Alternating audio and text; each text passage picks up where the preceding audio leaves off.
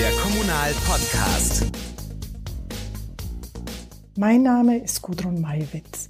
Ich möchte Sie heute mitnehmen nach Tübingen. Dort ist Boris Palmer Oberbürgermeister. Die Universitätsstadt Tübingen geht in der Corona-Krise ganz besondere Wege. Ich spreche daher mit Boris Palmer über den sogenannten Tübinger Weg und den Modellversuch Öffnen mit Sicherheit. Wenn alles klappt, könnten damit weitere Lockdowns verhindert und die Innenstädte gerettet werden. Wegen der Hygieneregeln treffen wir uns nicht im altehrwürdigen Tübinger Rathaus, sondern unterhalten uns jetzt auf einer Bank in der Nähe. Das bedeutet zu improvisieren. Deshalb bitte ich mögliche Störgeräusche zu entschuldigen.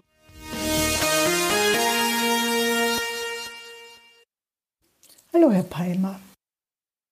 In Tübingen dürfen die Menschen das tun, wovon andere ja derzeit nur träumen können. Sie dürfen ins Museum gehen, sie dürfen ins Kino oder ins Theater. Im Café bekommen sie ihren Cappuccino an den Tisch gestellt, denn die Außengastronomie hat geöffnet. Das Zauberwort dafür heißt Tübinger Tagesticket. Wie läuft das genau ab? Wir haben das Prinzip erst testen, dann shoppen und Vergnügen eingeführt. Wir sind jetzt auch hier draußen an der frischen Luft und an der frischen Luft ist Corona eher nicht so schlimm. Da gibt es wenig Infektionen und wenn man das noch verbindet mit dem Freitesten, dann kann man eigentlich sagen, wahrscheinlich passiert in der Außengastronomie nichts und mit Abstand und Maske passiert wahrscheinlich auch im Theater nichts. Im Gegenteil, weil wir so viel testen, finden wir Leute, die gar nicht wissen, dass sie infiziert sind und können Infektionsketten unterbrechen. In der Summe hoffen wir, dass wir also mehr Stadtleben, mehr Freiheit mit mehr Sicherheit in der Pandemie kombinieren können. Das ist zumindest der Versuch und mal sehen, ob es klappt. Wie viele Teststationen haben Sie denn in Betrieb und wie viele Tests schaffen Sie täglich? Wir haben angefangen mit drei Teststationen letzte Woche. Morgen werden es schon neun sein. Wir glauben, dass wir so eine Kapazität von 5.000 bis 6.000 täglichen Tests schon in der Innenstadt darstellen können. Und es kommen dann immer mehr Tests in der Peripherie dazu, Apotheken, Arztpraxen, auch die Tests, die wir in den Schulen machen. Äh, die führen dann zu einem Tagesticket, das man dort ausgestellt bekommt im Schulsekretariat. Ich denke, dass wir äh, bald so weit sind, dass wir da 10.000 Tagestickets ausstellen können. Können Sie erklären nochmal, wie das genau funktioniert? Also ich komme in die Innenstadt und dann also wichtig ist, dass Sie einen Testnachweis haben, wenn Sie in die Gastronomie, ins Theater, ins Kino oder halt in ein Bekleidungsgeschäft gehen wollen. Also die Einrichtungen, die andernorts ganz geschlossen sind. Und dafür können Sie einfach zur Teststation gehen, sich testen lassen und bekommen Sie ein Tagesticket.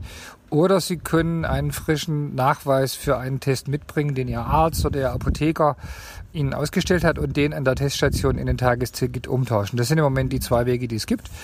Und sobald man sein Tagesticket hat, kann man dann alle Leistungen nach und nach in Anspruch nehmen. Am besten den ganzen Tag shoppen, bummeln und genießen. Wer bezahlt die vielen Tests eigentlich? Die Tests bezahlt überwiegend der Bund. Die Teststationen werden über die Bundestestverordnung finanziert. Da werden 12 Euro pro Test bezahlt. Das gilt mittlerweile bundesweit. Wir haben nur in besonders intensiver Weise davon Gebrauch gemacht und es mit dieser Pflicht verbunden, sich testen zu lassen. Wie kann die Stadt überhaupt kontrollieren, ob die Menschen sich an die Regeln halten? Haben Sie dafür genügend Personal? Oder fallen die Kontrollen jetzt komplett weg? Wir haben Bußgelder festgesetzt und wir kontrollieren auch, aber im Wesentlichen funktioniert das Ganze schon mit Einsicht und mit Eigenverantwortung. Wir können jetzt nicht bei 10.000 Tickets überprüfen, ob jemand eins weitergibt und den Namen austauscht. Wir machen auch nicht ständig Kontrollen der Personalausweise. Ich bin mir aber ziemlich sicher, das sind Einzelfälle. Und wenn man sowas ausprobieren will, dann muss man erstmal auf Vernunft setzen und kann nicht an jede Kasse einen Polizisten hinstellen. Wenn jetzt einer beide Impfungen gegen Corona schon hat, ist der Test dann als Eintrittskarte in die Geschäfte oder ins Theater überflüssig? Es könnte schon sein, dass das Impfen auch vor der Infektionsweitergabe schützt, aber wir wissen das noch nicht so ganz genau wissenschaftlich gesehen. Und vor allem ist es eine Entscheidung, die in ganz Deutschland getroffen werden muss. Wir können jetzt nicht Impfprivilegien in Tübingen einführen. Aus dem Grund sagen wir nein, es gilt für alle genau das Gleiche. Jeder muss so einen Schnelltest machen, wenn er die Leistung in Anspruch nehmen will. Ist auch nicht so schlimm. Wir benutzen diese sogenannten Popeltests. Das ist nur mal kurz in die Nase, tut nicht weh. Das kann man jedem zumuten, auch einem Geimpften. Sind Sie denn für Impfprivilegien?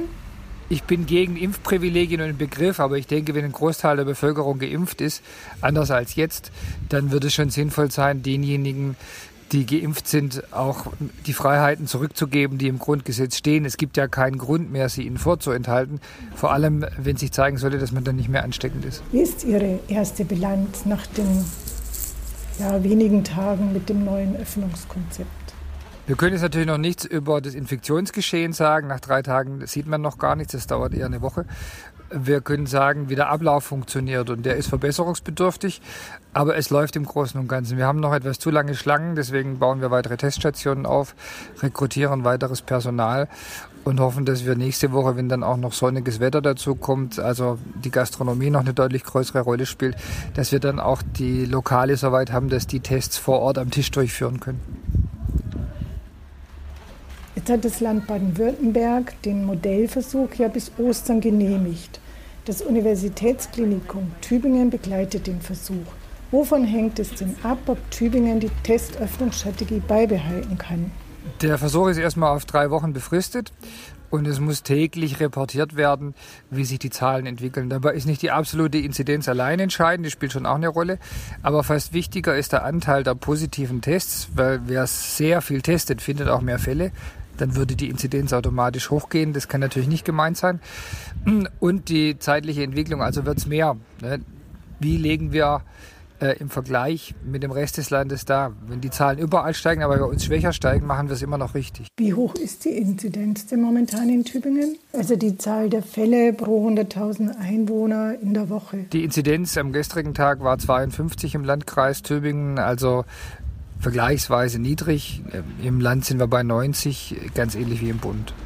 Lockerung gegen Schnelltests. Sie haben mit der Notärztin Lisa Federle ja schon voriges Jahr damit begonnen zu testen. Also erst im Alten und im Pflegeheim. Dann gab es ja auch die kostenlosen Tests für alle auf dem Marktplatz. Was ging denn in Ihnen vor, als die Bundesregierung es kürzlich erklärt hat, wir wollen jetzt viel mehr testen, um schneller aus der Krise zu kommen? Ah, ich freue mich erstmal, wenn Sachen gemacht werden und äh, ärgere mich dann nicht darüber, wie lange sie nicht gemacht worden sind. Aber wenn man irgendwann mal Zeit hat, das alles aufzuarbeiten, dann wird man schon feststellen, dass Deutschland die Sachen, die man bräuchte, um den Lockdown zu vermeiden oder ihn zu lindern, immer zu spät gemacht hat oder gar nicht äh, wirklich angegangen ist. Wir haben keine funktionierende, wirksame Corona-App. Wir hatten keinen Schutz der Altenheime. Äh, wir hatten äh, viel zu wenig Impfstoff und viel zu spät. Wir lassen ihn zu langsam zu.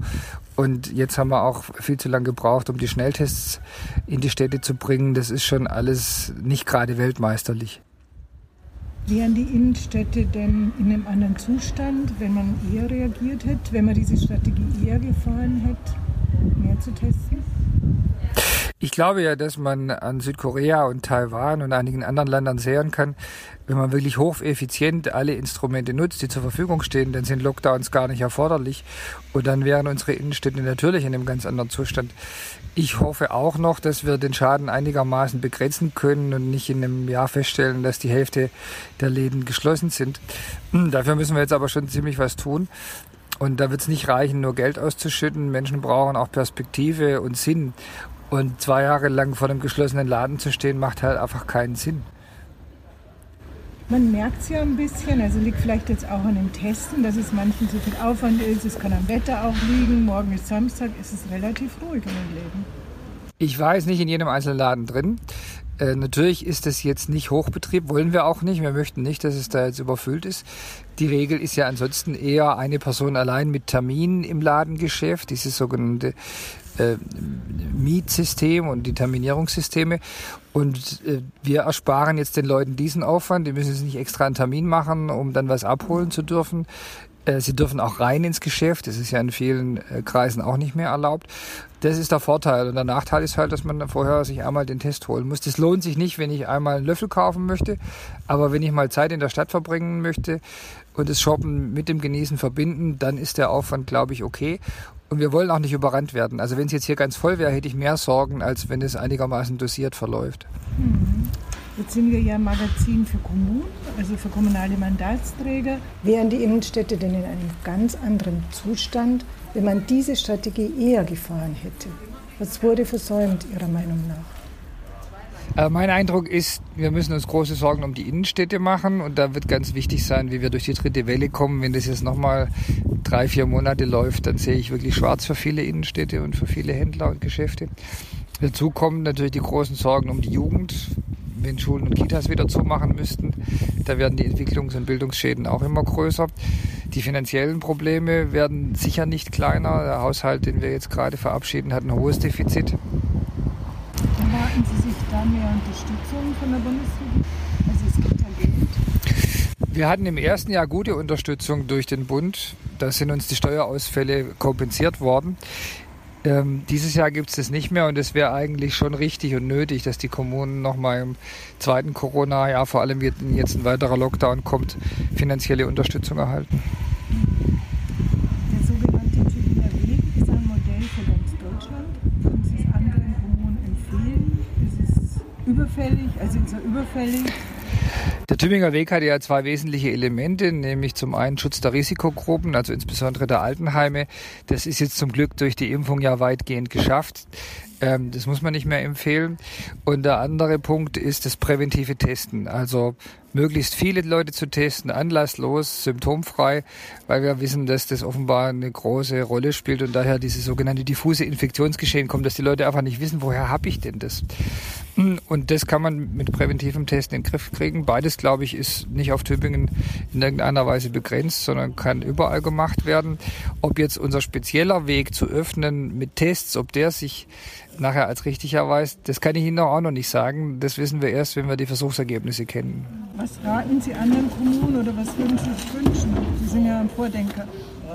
Ich, ich würde dazu raten, einfach loszulegen, nicht so viel zu fragen, was in Verordnungen und Gesetzestexten steht, wer einem die Vorgaben macht, sondern das, was einem als sinnvoll erscheint, was mit so einem Menschenverstand zu erfassen ist, einfach mal zu praktizieren.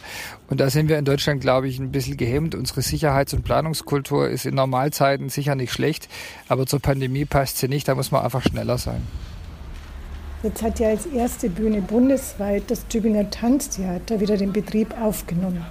Gespielt wurde das Stück irgendwie, irgendwo, irgendwann. Klingt ja ganz nach Corona-Blues. Wie empfinden Sie persönlich die Pandemie? Das Theaterstück empfand ich übrigens gar nicht als Blues, sondern als Befreiung. irgendwie, irgendwo, irgendwann, ja, ist ja ja, irgendwie, irgendwo, irgendwann war der Titelsong von diesem Stück Geblattes Theater. Ich fand das Theaterstück befreiend, das war großartig.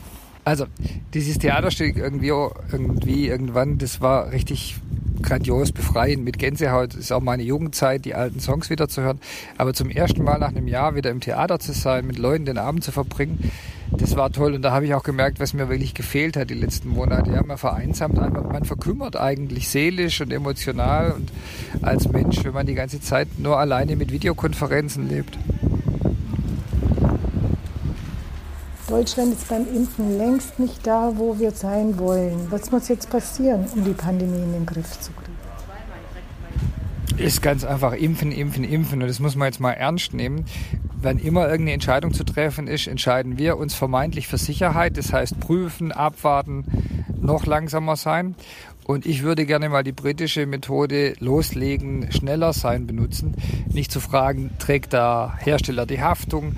Nicht zu fragen, äh, wie kann eigentlich eine Tabelle ausgerichtet werden im Zulassungsprozess. Solche Fragen stellt die Zulassungsbehörde, ob die Tabelle jetzt Quer- oder Hochformat hat, sondern wenn der Impfstoff einen größeren Nutzen als einen Schaden hat, dann muss man ihn zulassen. Und da ist nach vorne betrachtet die Frage, welches Verfahren nutzen wir für die Impfstoffe, die noch kommen. Und ich bin sehr dafür, den Tübinger Impfstoff, den CureVac-Impfstoff als Notfallzulassung auf den Markt zu bringen, weil wir brauchen den jetzt dringend in dieser dritten Welle. Vielen Dank.